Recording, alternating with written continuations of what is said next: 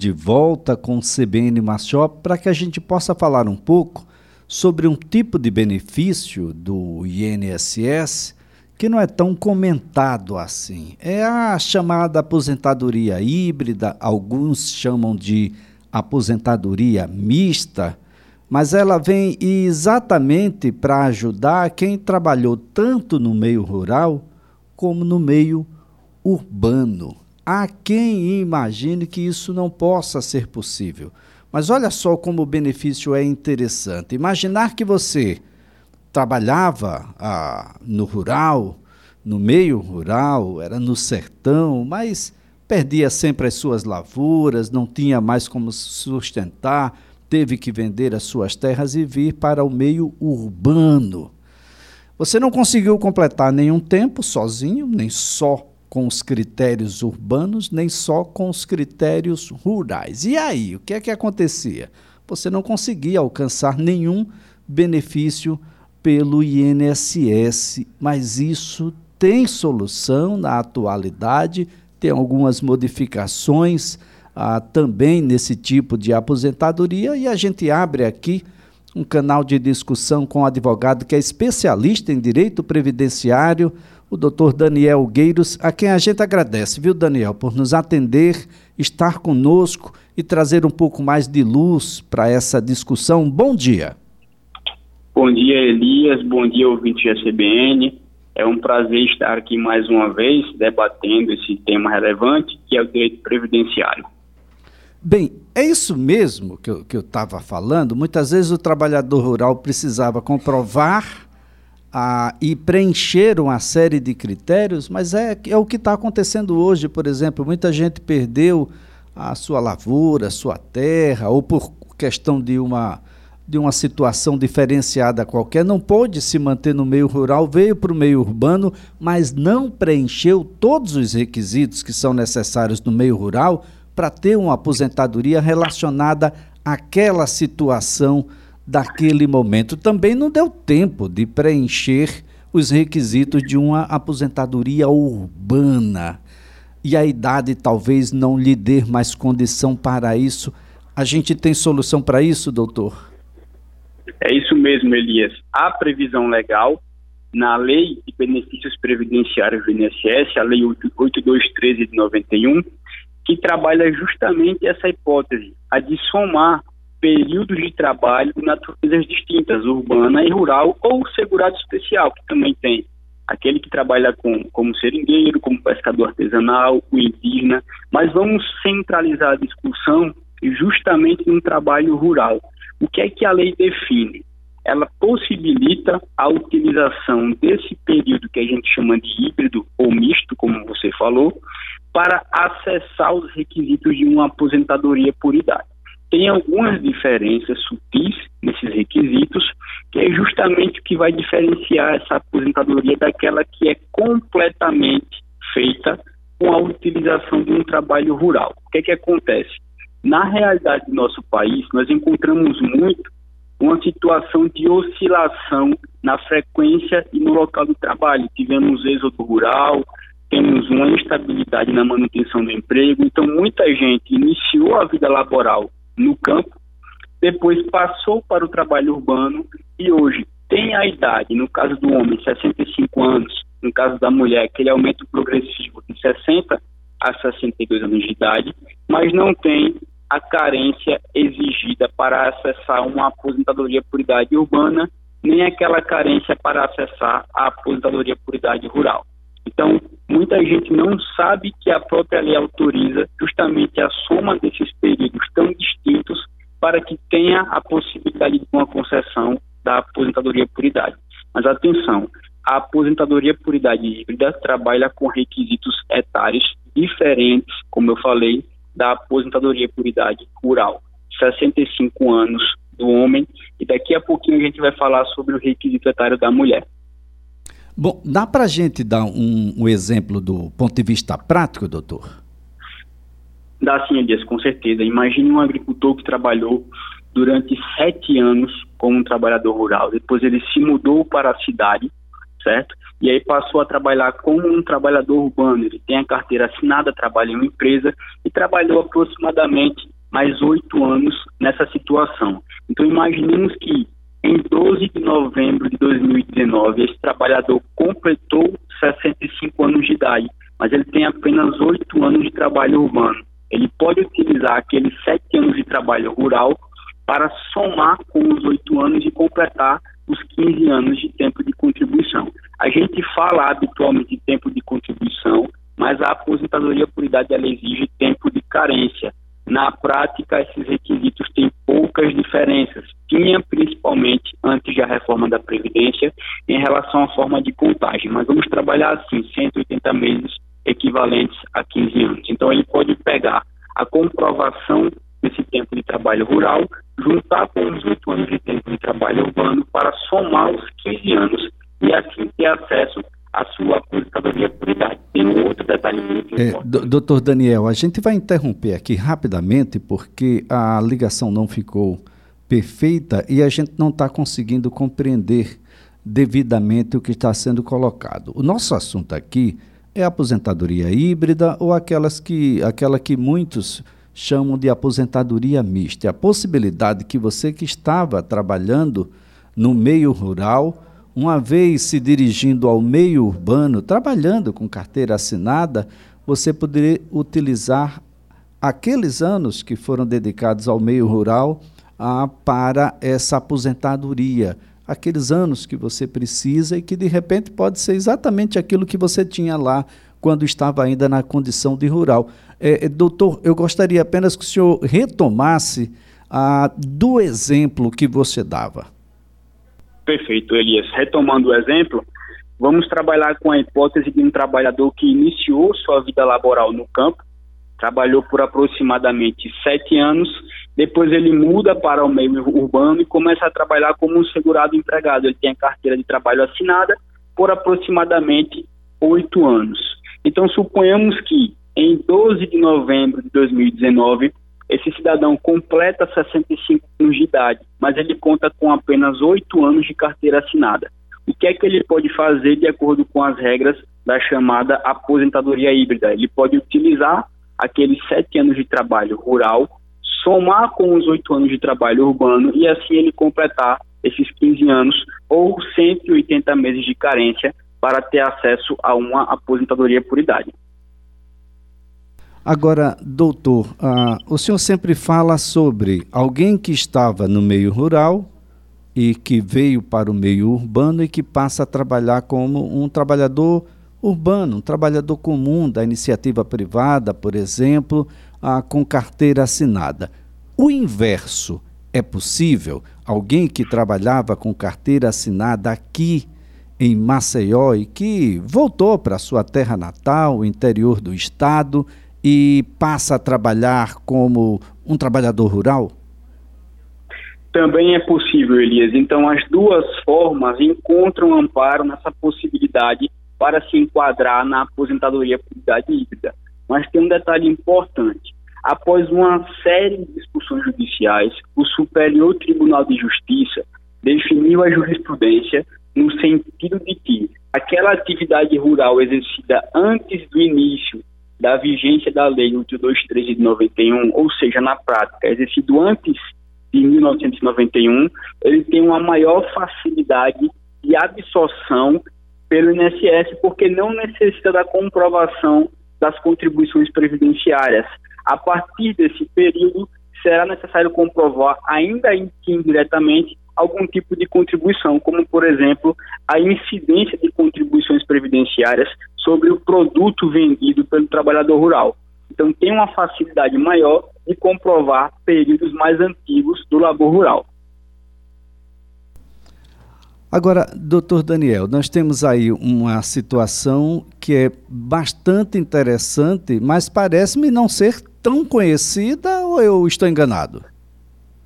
É isso, Elias. Assim como uma série de outras possibilidades de acesso a benefícios previdenciários e comprovação de tempo de contribuição, falta um maior acesso a esse tipo de informação pelo cidadão e pela cidadã. Porque, veja, é uma possibilidade que existe desde 2008. Então, há mais de 12 anos ela está presente no nosso ordenamento jurídico e ainda assim ela é pouquíssima conhecida e pouquíssima, pouquíssimas vezes ela é utilizada.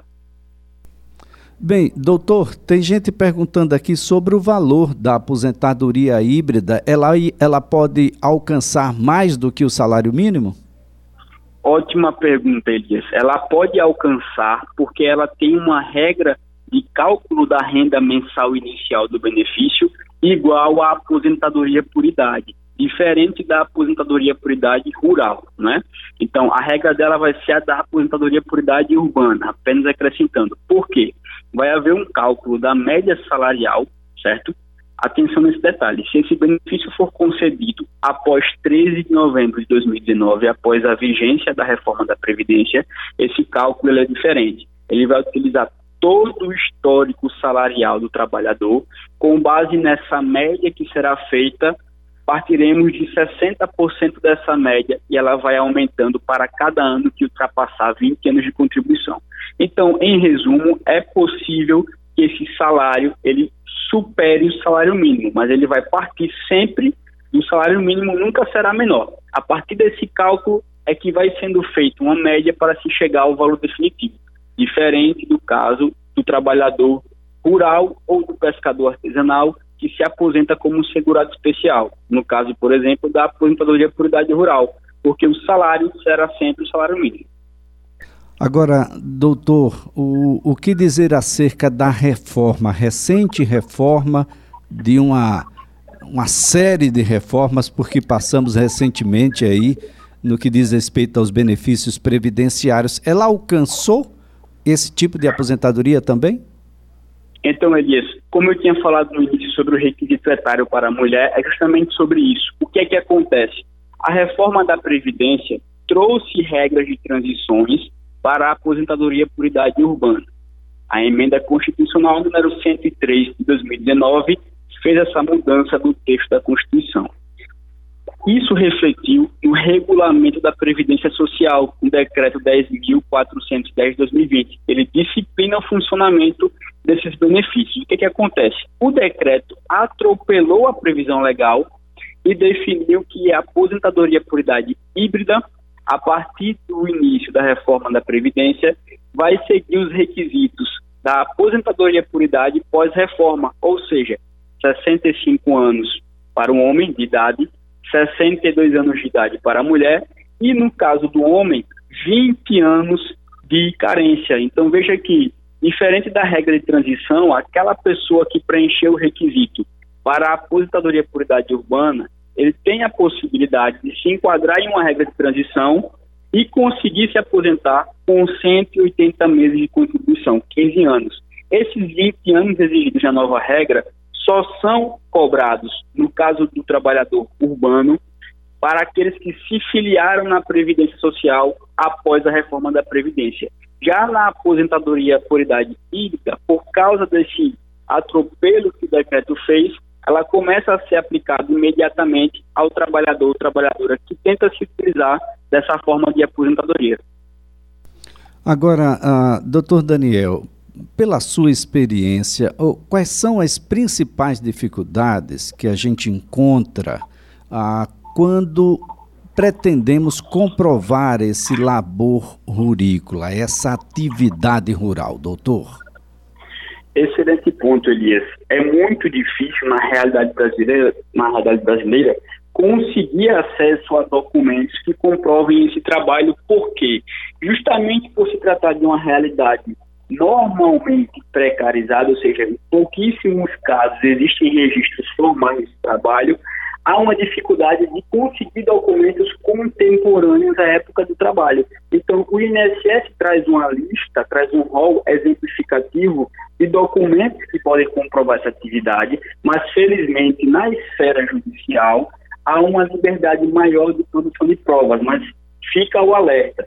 É preciso que o trabalhador e a trabalhadora tomem muito cuidado com a falsificação de documentos e com a produção de documentos contemporâneos ao requerimento administrativo, porque não adianta apresentar um documento que foi produzido na mesma época em que o requerimento foi realizado. esse documento ele precisa ser público e precisa alcançar o mesmo período em que o trabalho foi executado no campo. Essa é uma situação bastante interessante, né, doutor? Daí a necessidade de que as pessoas busquem um advogado. Gente, um advogado, o, o, direito previdenciário, ele ficou tão especializado que nós já temos advogados previdenciários e previdenciários. Ah, muitas vezes você não consegue fazer todos os tipos de benefício, vai ter que se especializar em alguns, não é, doutor? Exatamente, Elias. É, existe uma série de possibilidades de atuação, várias naturezas de benefícios que demandam conhecimentos distintos. Porque se você vai ingressar com uma ação judicial pleiteando uma aposentadoria por idade rural, por exemplo, é essencial que o profissional tenha o conhecimento sobre os meios de produção de provas que são válidos, que são aceitos na justiça, que conheça o entendimento jurisprudencial atualizado porque é uma oportunidade única. Não se pode discutir mais de uma vez uma mesma matéria na justiça sem que se apresente alguma prova nova. Então, muitas vezes é a única oportunidade que aquela pessoa tem de conseguir uma apreciação judicial desse pedido. Se isso não for bem conduzido, ela acaba perdendo a oportunidade de uma vida para conseguir o acesso à tão sonhada aposentadoria. Olha, sempre reputo aqui de que nós temos advogados e advogadas de extrema competência em relação a benefícios que têm uma legislação muito vasta, porque cada legislação dessa vai atuar no tempo em que vigorava, algumas ainda mesmo de muitos anos atrás continuam em vigor para quem laborava naquele período ou é alcançado por aquele período em busca dos benefícios, de modo que a busca por um advogado previdenciarista, ela se torna uma necessidade. A negativa do INSS para uma determinada, um determinado pedido, uma determinada busca não é o fim. Existe ainda, doutor, recursos no âmbito da Justiça Federal que podem reaver, que podem rediscutir e pode dar um final bem diferente daquele do administrativo. Isso mesmo, Elias. É, as pessoas precisam compreender que a resposta inicial do INSS a um requerimento administrativo não é definitiva. O INSS ele faz parte da administração pública e, em regra, ele tem a autonomia para decidir sobre os seus requerimentos. Mas a partir do momento em que há um indeferimento, é preciso que a situação seja analisada caso a caso, porque se houver algum indício de ilegalidade, de erro nessa decisão, o judiciário pode ser acionado para sanar essa, essa ilegalidade. E é justamente nesse momento em que se ingressa com uma ação judicial.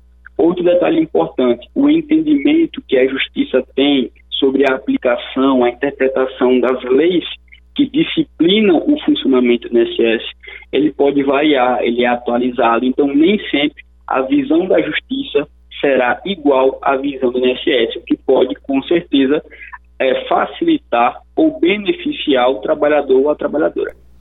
Bem, doutor Daniel Gueiros, eu quero nessa oportunidade agradecer a sua participação, os esclarecimentos aqui prestados, a aposentadoria híbrida ou aposentadoria mista, como queira chamar, ela é uma solução para um percentual significativo de cidadãos que começaram a sua vida laboral no meio rural e por um motivo qualquer teve que urbanizar esse labor, ah, de modo que a associação desses tempos pode significar aí um, um fim de vida com benefício, ah, podendo ter aí a, a garantia da sua subsistência, doutor.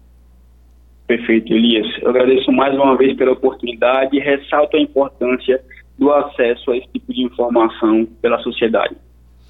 Olha, Daniel Gueiros é advogado e é especialista em direito previdenciário.